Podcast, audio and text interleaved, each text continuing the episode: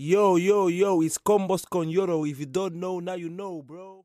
Peace family, salamu alaikum, bienvenidos otra vez más a Combos con Yoro. Y bueno, sé que hoy os esperabais al lloro, pero siento deciros que no, hoy estamos aquí, nos toca a las mujeres y nada, espero que llevéis todos bien el ramadán y bueno, tenemos el placer hoy de estar con nuestra hermana Hadi Sise. Preséntate. Salamu alaikum, me llamo Hadija y mucho gusto estar aquí en este episodio. ¿Qué tal? ¿Cómo estás? ¿Qué tal el ramadán? Bien, pues haciendo ya los últimos días y mira. Sí, sí, qué rápido no ha pasado este año. Sobre todo aprovechar al máximo los últimos días que quedan. La verdad es que sí, ¿eh? a mí cada año me pasa volando. ¿Y este año cómo está siendo en comparación a otros años? ¿Prefieres este año, los años anteriores? En parte. se echa de menos. Sí, se echa de menos sobre todo eso, de poder unirnos de alguna manera, rezar juntos, pero bueno, en parte se agradece, sobre todo en 2020 con el tema de la pandemia, pues perdimos en unos aspectos, pero ganamos mm. en otros, yo creo. Aunque el tema de no poder ir a la mezquita y reunirnos, cortar el ayuno juntos, eso se nota, se nota. Fue, fue bastante, sí, tocó bastante, la verdad. Claro, y además que cada vez, digamos que es más, eh, se está acercando más a invierno, ya no es en verano, cambia mucho, ¿sabes? La dinámica del ramadán la verdad. Bueno, ya que es Ramadán y, tal, y encima hoy nos toca a nosotras las mujeres, pues vamos a hablar hoy de los derechos de la mujer en el Islam. Antes de nada, aclarar que ninguna de las dos somos expertas en el tema. Hablamos desde lo más básico y de lo que creemos conocer. Y bueno, creemos que como mujeres y musulmanas, pues se debería hablar más de esto, ya que muchas chicas no saben que tenemos derechos y por si acaso, pido disculpas por si en algún momento tú o yo nos equivocamos, damos alguna afirmación que es errónea. Intentaremos comentar desde fuentes lo más verídicas. Y nada, queremos hablar de este tema, ya que hay mucha gente que es musulmana, gente que no es musulmana, que cree que eh, no tenemos derechos o que la religión musulmana nos ningunea, que la religión musulmana es antigua, es obsoleta, al lado de la cultura occidental pero lo que no saben es que, bueno, lo que no se dan cuenta es que la cultura occidental nos reconoce los derechos ahora, digo, en, en los últimos años, en el último siglo, en cambio la religión musulmana recoge nuestros derechos desde hace mucho más tiempo, ¿sabes? Para decir exactos, unos 1400 años, desde los tiempos en el que estaba el profeta. Exacto. No, no son nuevos los derechos en, en la religión. O sea, aquí en Europa sí que son nuevos, pero estamos en una, religión muy avanzada. Exactamente. Como bien has dicho, eh, nos dirigimos a, un público en general, ya no solo nuestras hermanas en la fe islámica, sino a todas las mujeres en general, porque hay mucha ignorancia en el tema de los derechos y sobre todo en Europa mucha gente cree que hay opresión hacia la mujer musulmana, que la mujer está debajo del hombre, todo, esto son conceptos equivocados. Por ejemplo, el tema del velo, que ahora podemos ver en muchos países que están prohibiendo el uso del velo, del niqab. Pero Esos países liberales. Exacto, eh, liberales entre comillas. Es, es, lo más sorprendente. Países como Francia que se supone que establecen la democracia. Que su lema es la, la libertad, o sea, la libertad, la igualdad y la fraternidad. La fraternidad, pero ¿por dónde? ¿Por dónde? Eso es lo que yo siempre me pregunto. Y bueno, desconocen que el velo no es un trapo que una persona se lo pone hoy en la cabeza y mañana se lo quita. El velo es un acto de adoración que se tiene que hacer solamente para complacer a Dios. Y hay mucho desconocimiento hacia el tema, la verdad. Y hay condiciones para el velo también. Claro. Porque no cualquier mujer que se ponga un velo, un hijab, está llevando el velo correctamente como Dios manda. También hay que recalcar eso. Claro, el velo no es el velo en sí, es el hijab, que el hijab es toda la vestimenta. Sí, y eh, mm. no solo la vestimenta, también tu conducta, que mm. también hay que recalcar eso. La modestia forma parte de la fe y no solo es la manera en la que una viste, sino cómo te comportas, cómo interactúas con la gente, todo engloba al tema de la modestia. Y también que la gente se centra mucho en hablar de, de lo que sería la modestia, como tú dices, en las mujeres, pero no en los hombres. Ahí está otro error. El hombre también tiene un código de conductas, tiene un código de vestimenta que no tiene nada que ver con la moda, sobre todo. Y es eso, se enfoca solo en la mujer, la mujer y la mujer, y se olvida que el hombre también tiene que cumplir. Y ahora que estamos hablando del, del velo, voy a aprovechar. ¿Tú qué opinas? O sea, un ejemplo, yo, yo Fanta, yo lo interpreto claramente el tema del velo como una obligación y no como un derecho, porque varias veces en diferentes textos se nos pide a nosotras las mujeres que nos cubramos y que no mostremos nuestro cuerpo a personas que no sean nuestros hermanos, nuestro mari nuestros maridos, nuestros padres, sobrinos, etcétera. Pero digamos que también hay mucha gente que lo considera como un derecho y yo, o sea, ya que hablamos de derechos, yo, o sea, lo considero más obligación, ¿no? Sí, sí, yo pienso igual que tú y es así. Mm. No es un derecho más que nada. Por cierto, yo no lo llevo, ¿eh? pero yo lo considero una obligación, digo. Sí, sí, hablando en lo que, Mm. más que nada, en lo, más que lo que hace una con su vida personalmente, estamos hablando de lo que debería ser y lo de que no. Exacto.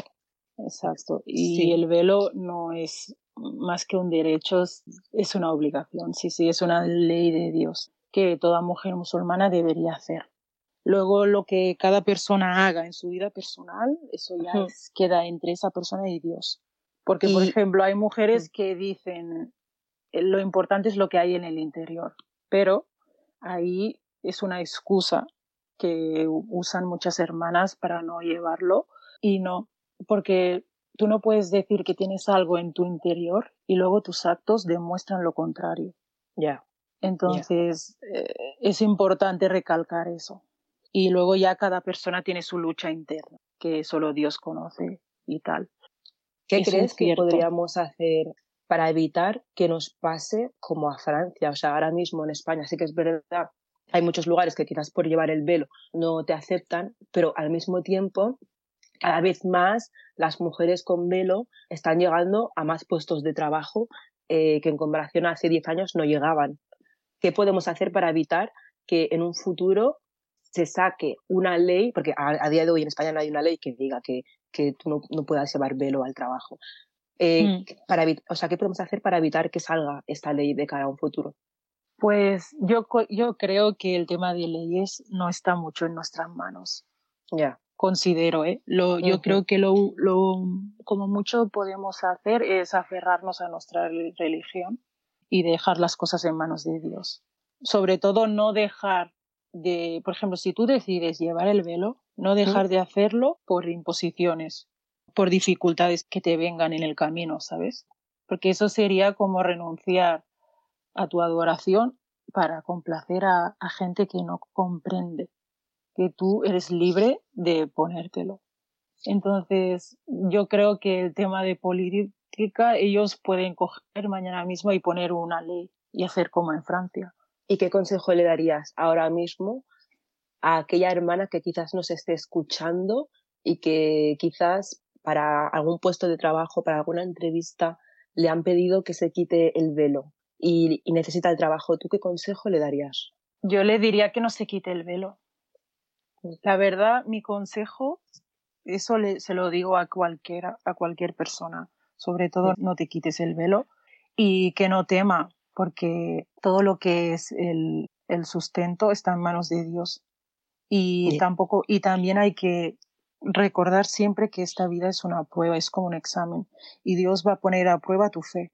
Entonces, Dios te va a poner a prueba con dificultades para ver si eres firme en su religión, para ver si eres un creyente de verdad. Pues Dios te va a poner a prueba. Si tú a la mínima que tienes una dificultad coges y dejas tu religión, porque el hijab, como he dicho anteriormente, no es un trapo que llevas en la cabeza, hoy me lo quito, mañana me lo pongo, no es así. Entonces, si tú realmente respetas tu religión y quieres seguir el camino que Dios ha marcado, tú vas a seguir, tú no te vas a quitar el velo, directamente vas a rechazar esa oferta de trabajo. Porque además tenemos los días contados aquí y, y la verdad que tu jefe, si te coge hoy y tú te mueres, mañana te va a reemplazar con otra persona. o sea, que no nos tenemos que aferrar a, a, los jefes en plan por miedo, ay, es que me voy a quedar sin trabajo, necesito trabajar. Si tú te aferras a Dios y confías en Él, Él te va a sacar salidas. Vas a salir de, esa, de ese problema. Eso es clarísimo. Yo lo veo así.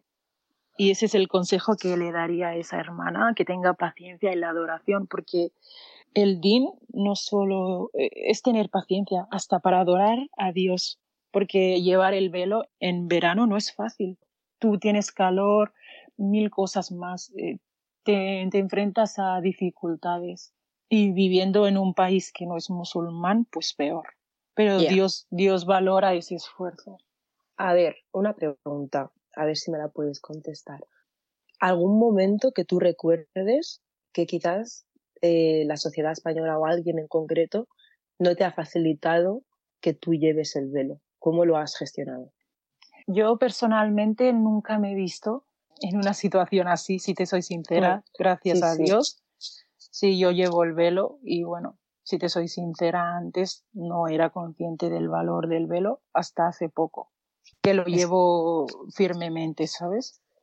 espero pronto poder llegar a, tu nivel Inshallah. y poder sentirlo igual. Que Dios te lo facilite. Y bueno, nunca me he visto en una situación de, por ejemplo, ir a una entrevista de trabajo y que me digan, lo siento, pero si no te quitas eh, lo que llevas en la cabeza, adiós. Y si me pasara, pues mm. dejaría ese trabajo, si te soy sincera. Muy bien. Ya vendrá otro. La verdad es que sí. Siempre que he trabajado, pues mira, con la cabeza cubierta. Eso sí, en, depende de qué puesto, es de lógica que tú, por ejemplo, te cubras la cabeza, pero no dejes el hijab suelto porque, por ejemplo, se te puede enganchar en algún sitio o lo que sea. Claro. Han habido accidentes así, de una mujer, por ejemplo, supongo que has escuchado, lo has escuchado, eh, trabaja, sí, trabajando en una fábrica. En una fábrica coge el velo, se te pone dentro de una máquina o lo que sea y atentas contra tu vida, ¿sabes? Sí. Y eso es lógico, obviamente. Pero otra cosa es quitarme yo el velo y ir con la cabeza descubierta porque mi jefe me ha dicho que no puedo. O sea, mi jefe es más importante que Dios. No, definitivamente no. Y así. Hablamos ahora, por ejemplo, de, de las mezquitas hay, o sea, a ver cómo eh, introduzco este tema. Hay mezquitas, por ejemplo, que a la hora de construirlas, aquí en España hablo, a la mm. hora de ponerlas, pues algunas no tienen espacio para mujeres. Digamos que los hombres las han construido sin tenernos en cuenta, sin tener en cuenta nuestra entrada a ellas. En España, aparte de, de ser un, un país no musulmán, pues es difícil encontrar locales y que te los concedan, la verdad. Pero alguna vez, aunque les hayan dado quizás un local grande, digamos que quizás la entrada de las mujeres es muy distinta a la entrada de los hombres. Sí, eso también se debe a que, porque la mujer no tiene la obligación de ir a la mezquita, también se debe a eso, ¿eh? Eso sí. Y hacen, hacen espacios reducidos para la mujer. Porque, por ejemplo, una mujer si reza en casa, es lo mismo que si reza en la mezquita. Sí, Pero, por ejemplo, los hombres tienen la obligación de, de, asistir al Yuma, el rezo que se realiza en los, los viernes. Por ejemplo, la el hombre tiene que ir. Ya, las mujeres no estamos tan Y las mujeres, las mujeres en ese sentido no estamos obligadas. Yo creo que se debe a eso, la verdad. Claro, y al darte un espacio reducido, pues se centran en los que realmente tienen la obligación de ir. Porque si yo rezo en mi habitación, tengo el mismo hasanat que si voy a la mezquita. Entonces, para mí es mejor quedarme en casa y tener mi intimidad y mi sutura, ¿sabes? Como dirían los africanos. ¿Puedes explicar eh, lo que es eh, sutura en castellano por si alguien no, sabe lo que quiere decir? Sutura es, eh, sería como protección, ¿sabes? Por ejemplo, el hijab mismo es sutura, es, es como proteger tus adornos de miradas ajenas. Es castidad, es modestia. Y el sutura es eso, incluye a eso. Aunque depende de lo que digas, tiene un contexto otro, ¿sabes? También. Depende de lo que estés hablando, mejor dicho. Vamos a hablar ahora de la típica frase que es muy común, que es la de que las, las mujeres somos esclavas de nuestros maridos, que es como si estuviéramos en un nivel inferior. Esta es una frase que, que la gente dice mucho, quizás sin el suficiente conocimiento, creo yo, de como si nosotros estuviéramos en un rango inferior a ellos, cuando la verdad que tenemos también derechos sobre el matrimonio, también al igual que tenemos obligaciones, y ellos también tienen derechos sobre nosotras. Pero la gente lo dice como simplemente ellos tienen derechos sobre nosotras y nosotras no tenemos derechos sobre ellos. Claro, es que todo eso es eh, lo que has dicho antes, falta de información, ignorancia, la verdad. Y, pero, ¿y cómo podríamos hacer para que nuestras hermanas conocieran más los derechos que tienen? ¿Qué podríamos hacer? ¿Qué, qué iniciativas podríamos llevar a cabo? Educación, ¿eh? Lo principal es educación. Buena educación y estudiar, la verdad. Porque sobre todo el tema de, de los derechos y tal, inculcarles desde pequeños lo que es el Islam verdadero claro. Y para eso tú, uno tiene que buscar conocimiento, ¿sabes? Es importante, la única manera de, salir de la ignorancia es buscar el conocimiento.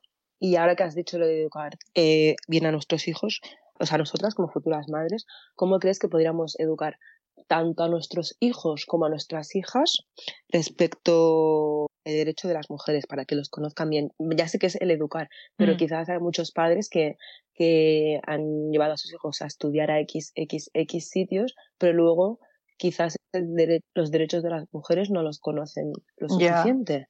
No, es podríamos mejorar en eso? El, er, el error que cometen muchos padres es creer que llevando a mi hijo a tal sitio, pues ahí lo van a educar. Y no, la primera escuela es en casa.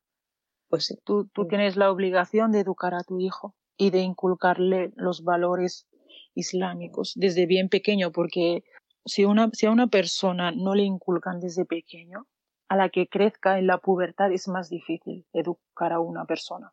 Es educarle desde bien pequeño, enseñarle las cosas y que crezca con ello. Pero claro, si tú desde pequeño no le has enseñado y luego le quieres imponer, no le vas a enseñar nada. Y tanto como para el padre como para la madre. Ya, es cierto que, que las mujeres eh, somos, o sea, las más encargadas, digamos, a la hora de criar a nuestros hijos.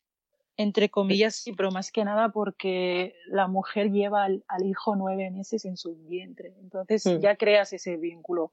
Y mm. normalmente los hijos son más cercanos a sus madres que a sus padres claro, pero eso no quita que los padres también tengan que educarles. No, eh, directamente los padres tienen la obligación de educar a su mujer y a sus hijos, para empezar. Así que un hombre no se tiene que lavar las manos como hacen muchos padres. Sobre todo en, la cultura africana, cuando un hijo sale bien, es hijo de todos y alhamdulillah y gracias a Dios. Pero cuando un hijo sale mal, culpa de la mujer es que tiene una mala madre. Claro, y la mujer paga las consecuencias. Exacto, y es muy triste. Por eso digo que el padre dónde ha estado. Eh, exacto. Por eso digo que el machismo es cosa de cultura, no de, no de religión. No, no, no, exacto, sí, sí. Eso de pensar todo culpa de la mujer, la mujer es tal, la mujer es cual, eso proviene de la cultura. Y es importante saber diferenciar eso. Hmm. Sí, sí. Vamos a hablar ahora sobre el derecho a escoger libremente a nuestro marido y al mismo tiempo también el derecho a divorciarnos. Porque, un ejemplo, se cree que son los hombres los que divorcian a las mujeres, los únicos que pueden divorciar a las mujeres, en cambio nosotras las mujeres no, no podemos también tomar esa decisión. O sea, Exacto, en la cultura está mal, está, eso es lo que se cree, la, es la cultura, como he dicho antes. No lo queremos promover, no queremos promover el divorcio, que quede claro, pero es, es un derecho que también está allí.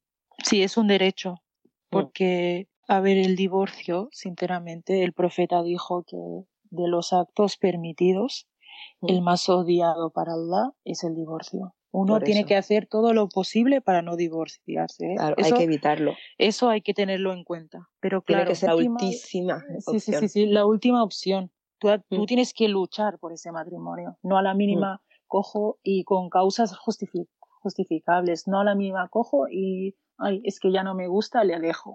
Claro, tiene sus condiciones, o sea, no puede ser de cualquier manera, tiene sus condiciones y tal. pero está allí, pero... O sea, pero sí, que- tiene sus condiciones. Hay casos que ya no hay remedio y ya no se Sí. puede salvar ese matrimonio, entonces uno opta por el divorcio. Pero no es eso de que no, como en otras religiones, que la mujer no puede divorciarse y está casada y aunque el marido la oprima, se va a quedar ahí. Eso tampoco es. Porque ante todo es una religión justa. Más que igualdad es justicia en esta religión. Porque sí. quieras o no, el hombre y la mujer nunca van a poder ser iguales, que es lo que, lo, que es lo que promueve el feminismo, por ejemplo. Claro, la nosotras no cabemos en el feminismo, o sea, Mm. ya tenemos nuestras propias leyes. Exacto. No intentemos buscar eh, las, ley- eh, las leyes en el feminismo porque no vamos a encajar allí. Exacto. o sea, Directamente es que la lucha, la lucha del feminismo No nos incluye. no, no, no nos incluye. O sea- si, eres, si eres negra, musulmana, ya no te incluye. Exacto. O sea, Si esas cosas de la interseccionalidad, todo eso dejémoslo. Tenemos nuestras propias leyes. Para eso está la Sharia. directamente cuando se reveló la religión hacia el Mm. profeta, Mm. sallallahu alaihi wasallam, en esos tiempos, en la época preislámica, Mm. los árabes enterraban a sus hijas. Imagínate la ignorancia. Tú, has, tú has salido del vientre de una mujer y tú coges y, y, y entierras a tu hija. ¿Por qué? Porque piensas que una niña es una carga. Y, el profeta vino para abolir todas estas prácticas. O, por ejemplo, si tu marido se moría, tú pasabas a ser propiedad de otra persona. Todo esto pasaba antes del Islam. O en la India, que se muere tu marido y, y directamente te matan con él. Ya. O a día de hoy, incluso China, que se supone que es una sociedad muy avanzada, al mismo, si no me equivoco es China o Japón, quizás me equivoco, no sé cuál de los dos es, pero Mm. a día de hoy aún, eh, depende de dónde, pues el tener una hija es como una maldición, lo esconden, ¿sabes? Sinceramente, no sé si es Asia, ¿eh? pero no sé qué país es, yo tampoco pero sé. ellos, aparte de tener pocos hijos, prefieren tener un, un solo hijo que una sola mujer. Sí, sí. O sea, Pero claro, eso en la tele no lo vas a ver. ¿Por qué? No, no. Porque les interesa manchar el Islam. Pero quieran o no, la verdad siempre va a salir a la luz. Y respecto el derecho de escoger a nuestro marido, porque hay Hmm. familias que medio obligan a las hijas diciendo, es que a ver, tienes que hacer lo que te decimos los padres, tienes que Claro, felices, no sé qué. Y ahí hacen chantaje emocional. Claro, cuando la verdad que tú tienes que estar con alguien porque le quieres, o sea, A ver, que tu familia la acepte porque tú es, le quieres. es verdad que tú tienes que respetar a tus padres. Sí, Sobre todo el lugar de una madre, vamos, es que no podemos pagar a nuestras madres por No. todo lo que han sufrido por nosotros. imposible. Pero los padres no tienen derecho a dirigir nuestra vida como les dé la gana, eso tampoco. Porque eso es abusar y eso está prohibido, eso está prohibido en nuestra religión. Tú no puedes forzar a un hijo a casarse con alguien que no quiere. Simple. Sí, Eso, es que es, simple. eso sí que es opresión. Yo cojo y obligo a mi hija, estoy abusando. Y luego encima cojo la religión y digo, eh, si no haces caso a tu padre, pues tu matrimonio no vale. Eso es, eso es chantaje y es falsedad. Ya. No, no puedes decir eso. Ni Y lo peor es que muchas hijo. hermanas se lo creen y claro, luego no saben cómo enfrentarse a sus padres. Claro, lo triste es, Es que, que- muchas hermanas, claro, tampoco saben que tienen ese derecho. Hmm. Entonces, son por casos miedo, complicados. Por, por el peso de la sociedad, pues cojo y acepto. Pero que sepan eh, los padres que hacen eso, que el día del juicio final, Hmm. pues van a rendir cuentas por sus actos. Duro pero cierto. Es, es triste decirlo y es duro, pero es la realidad. Y, y eso, no es fácil, la verdad, la verdad no es nada fácil. Pero No, no y- tienen ningún derecho a coger y obligarte. Sí, y otra cosa que se me, ha, se me ha olvidado comentar ahora que hablábamos del divorcio es también que aquellos matrimonios que llegan a divorciarse, a la hora de repartir, ¿no? que queda mal la palabra, pero el tema de los hijos muchas veces, eh, digamos que se queda con la familia paterna, como quitándole a la madre también en lo que es el derecho un poco a la manutención de los hijos, cuando en caso de divorcio la madre tiene derecho también a la manutención, se puede también hacer cargo. Claro que se puede hacer cargo. de Son los sus hijos también, no son hijos Claro. exclusivos del padre. Exactamente. Que son, muchas familias, son hijos te- que han salido fruto de vuestra relación. Claro. Pero tú vas a África y en, en muchas familias que muchas parejas, o sea, muchos exmatrimonios que se han divorciado, los hijos se quedan con, con el padre y, y luego ya no, no, vuelven a saber nada de la madre, nada. Por eso digo que la cultura ha hecho mucho daño. Es como que está mal visto que la mujer, que sus hijos vayan con la mujer a su nuevo matrimonio, ¿sabes? Pero ya te digo que eso depende de la mujer, de si permite eso o no, también. Claro. También hay, hay, muchos maridos, por ejemplo, el futuro nuevo marido de la mujer, muchas veces tampoco acepta el convivir con eh, el hijo del anterior matrimonio. Pues eso es, es, un error. Otra cosa es que tú cojas y llames a esos hijos como si fueran tuyos, porque mm. nunca van a ser tuyos. Claro. No Pero sé. otra cosa es que tú rechaces a los hijos mm. que han habido de un anterior matrimonio. Eso está claro. mal. Porque si tú aceptas casarte conmigo, por ejemplo, yo tengo hijos, mm. me tienes que aceptar a mí también, porque somos como un pack. Tú no puedes cogerme a mí y dejar a mis hijos desamparados. Porque si eres un hombre de verdad, nos vas a coger a todos, tanto Ya. a mí como a mis hijos. Y si no, pues me vas a dejar y otro, otro hombre va a, va a ocupar ese lugar si Dios quiere. Pero bueno, hay mujeres que se dejan llevar por la presión, ay, es que si no me caso, la sociedad, y cojo y me caso y mis hijos que se queden o con mi marido, mi ex marido o con mis padres. Ya. Y también tiene mucho que ver la sociedad y la cultura, ¿eh? la verdad. Sí, sí. Y el hecho de no aferrarnos al din, muchas veces todo lo que nos pasa e- es culpa de, nos- de nosotros mismos, por no decir todas las veces. A consecuencia de nuestros actos, pues pasa una cosa u otra, la verdad. Otro derecho que también podríamos comentar es el, el derecho a trabajar, que es, es lo que digo, sin olvidar que eh, también se nos encarga eh, la crianza de nuestros hijos, pero también tenemos derecho a trabajar, no, Sí, o sea, es verdad que tenemos que resguardarnos un poco más en casa, pero eso no quita que podamos trabajar, podamos tener nuestra riqueza exclusivamente nuestra. exactamente. Mm. Eh, el marido es el que tiene la obligación de mantener a su mujer y a sus Exacto. hijos. Eso Mm, está claro. Sí. Y si tu aunque tu mujer sea rica, Mm, pues ella no tiene ninguna obligación de hacerlo. Y si, y si lo hace porque le nace y quiere aportar, pues Es de mejor forma para voluntaria. ella. Sí, de forma mejor. voluntaria y no tiene ninguna obligación. Mm. Eso está claro. Que eso se puede ver ahora mismo reflejado a día de hoy, Sí, también en, en muchos casos de familias, aquí en España, por ejemplo, sí, que quizás antes las mujeres, primero, primero eh, era el hombre no, quédate en casa, quédate en casa, eh, tal. Luego quizás llega un momento en que la mujer empieza a trabajar y en el momento en que la mujer empieza a trabajar, el hombre deja de mantenerla. De tú exacto. ahora tienes Eso es un error. Eso es un Eso- error. Sí, y pasa mucho, pasa mucho, pasa mucho. La verdad es que sí pasa mucho, pero el hombre no, nunca debe olvidar. Es desconocimiento también. Sí, es des- desconocimiento total, la verdad. Mm. ¿eh? Es Mm. así.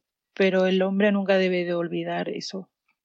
Y bueno, también el tema de las herencias, que es verdad que no, no nos pertoca eh, de, forma, de forma igual que a los hombres, ya que las leyes están hechas de formas justas, pero también tenemos derecho a, a disfrutar de, de la herencia que, que, que Exacto. nos toca, es para nosotras. Exactamente. Y sea, además, si mm. no es igual tan- eh, Mm. para el hombre y para la mujer, es porque los hombres tienen más Claro, obligaciones. Sí, Las- los hombres tienen más obligaciones financieras y por eso Sí. también se hace eso. de forma equitativa, Exactamente. Por ejemplo, sí, el, la parte de la mujer es la mitad del hombre por eso, Mm. excepto en algunos casos, pero si no, es por eso más que nada, porque la mujer no tiene obligación de hacer nada. Y si tu marido te dice quédate en casa y yo te lo pago todo, pues mira, ¿por qué no?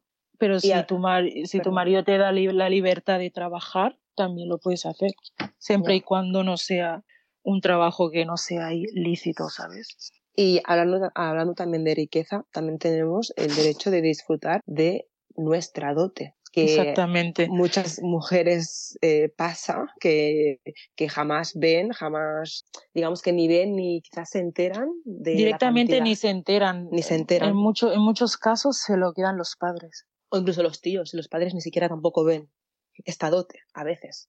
Y Así eso es un error, la es verdad. un error. Pero claro, tampoco el luchar también contra eso es complicado. La verdad. porque la cultura es tan densa que es muy Mm. difícil. Pero yo lo que siempre digo es que nosotros tendremos poder sobre nuestros hijos y de ahí depende de nosotros, depende de lo que les enseñemos. Desde Mm. pequeños van a crecer de una manera u otra. Si Sí, nosotros tenemos les enseñamos, exacto, Que tenemos más acceso a la información, ¿sabes? sí, sí, es importante sobre todo esto, no cometer los mismos errores que cometieron nuestros padres, nuestros familiares. ¿Algún derecho que te apetezca comentar más? Pues, ¿Algún consejo que quieras dar a nuestras hermanas? pues sobre todo el tema de aferrarse a la religión es lo es la única manera de, de alcanzar el éxito. Este es el, el consejo de oro que yo podría dar. Y sobre todo siempre buscar conocimiento, estudiar, estudiar, porque es algo que es de la cuna hasta la tumba. Uno nunca puede decir que ya lo sabe todo o que Sí. yo ya no necesito estudiar más, porque ya, ya sé rezar, ya sé, ya ayuno, ya hago lo básico. Es intentar avanzar siempre y buscar más conocimiento. ¿Y, y cómo podemos hacerlo aquellas mujeres, bueno, cómo pueden hacerlo, perdón, aquellas mujeres que quizás, digamos, desde que eran pequeñas su familia ha escogido que estudien la religión los hombres y no ellas, que quizás ahora están casadas y tal, ¿cómo pueden seguir eh, adquiriendo conocimiento? ¿De qué Bueno, forma? Hoy en día hay muchas maneras, ¿eh? Ah. A no ser que tú no quieras estudiar, porque incluso hay cursos online, justo lo que hablamos el otro día, eh, Sí. lo que tú me dijiste, Mm, hay muchas maneras de estudiar. Si tú no quieres, por ejemplo, no quieres asistir a clase, quieres estudiar desde casa, si quieres puedes. Ya es viable. Es A viable. día de hoy, A día de hoy, en la era de la tecnología que Mm. vivimos, incluso hay muchos cursos gratuitos que no, no todos son de pago. E- Mu- hay Exacto. mucha gente que hay, lo hace. hay, hay gente que lo hace por Mm. Allah, Mm. y tú te puedes beneficiar. O la, la asociación que está en Mataró mismo, que da libros. Es verdad, verdad, sí. Y Mm. según lo que tengo entendido, también hacen clases y charlas Sí. para mujeres. Sí, sí, Así que quien quiere puede. No hay excusa hoy en día. claro. Y al día de mañana tampoco tendremos excusas delante de Dios. Decir, ah, no lo sabía, ah, no lo he hecho. ¿Y por qué no has buscado la manera de informarte? Voy a tomarme la confianza de que, bueno, que si alguna chica tiene alguna duda, ah, necesita eh, ayuda sobre algún tema en concreto, pues podéis enviarle un mensaje a la Jadi. Y supongo que ella encantada os va a contestar y os va a ayudar. Yo eh, voy a ayudar a quien sea según mi nivel, Mm, porque no soy ninguna profesora ni nada, siempre lo digo, porque en ocasiones me han abierto preguntándome eh, preguntas bas- bastante complejas y lo que he hecho es dirigirles a otras personas, porque Bueno, tenemos que ser lo suficiente humildes para reconocer que no, no lo sabemos todo no, no, no, y, eh, y es un error y un pecado hablar sin conocimiento. Yo siempre intento transmitir lo poco que sé porque me considero estudiante, la verdad, y lo soy. Además que nunca se todos. acaba de aprender y Nunca nadie es se experto acaba en todo. y todos tenemos como gran ejemplo el profeta Muhammad sallallahu alaihi wasallam, que él fue el primero en darnos los derechos que provienen de Dios claramente y encima dijo que el mejor entre los hombres es el que mejor trata a su mujer. Imagínate. Y también dijo que primero va la madre, segundo Mm. lugar la madre, tercero lugar la madre y el Ujú. cuarto el padre. Nada más que añadir, es que Es que, es que nuestro, nuestra religión es muy completa. es muy Y lo, completa. y lo que hay fuera, todo es islamofobia, todo es eh, ignorancia. Ya, porque- Y podemos presumir que tenemos un surat que va dedicado A la mujer. a nosotras. Y eso claro. no lo vas a encontrar en otra religión. Ya. No lo, no lo vas a encontrar en otra religión. Ujú.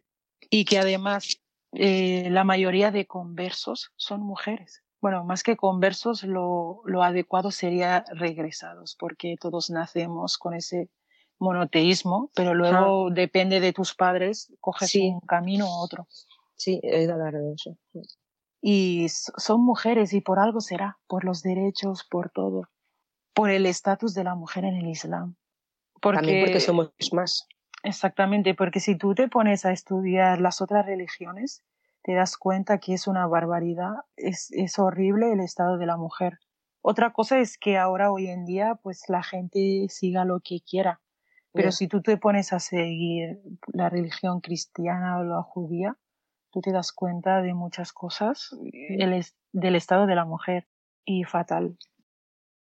Bueno, pues creo que lo vamos a dejar aquí. Muchas gracias por, por habernos cedido esta, esta charla.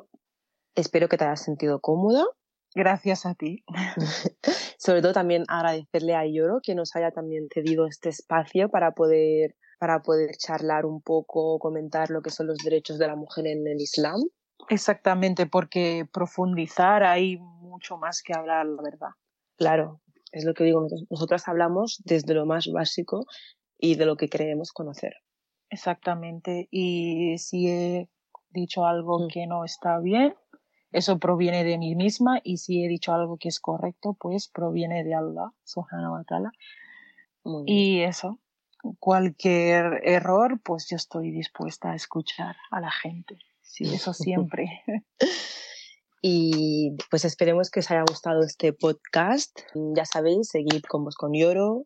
If you don't know, now you know. No sé si se dice así. Y feliz Ramadán, que tengáis unos buenos últimos días de ayuno y que Allah acepte nuestros rezos, nuestros ayunos, nuestros duaos. Sobre todo aprovechar los últimos días y que Dios nos bendiga a todos. Amén. Salamu alaikum. Salamu alaikum.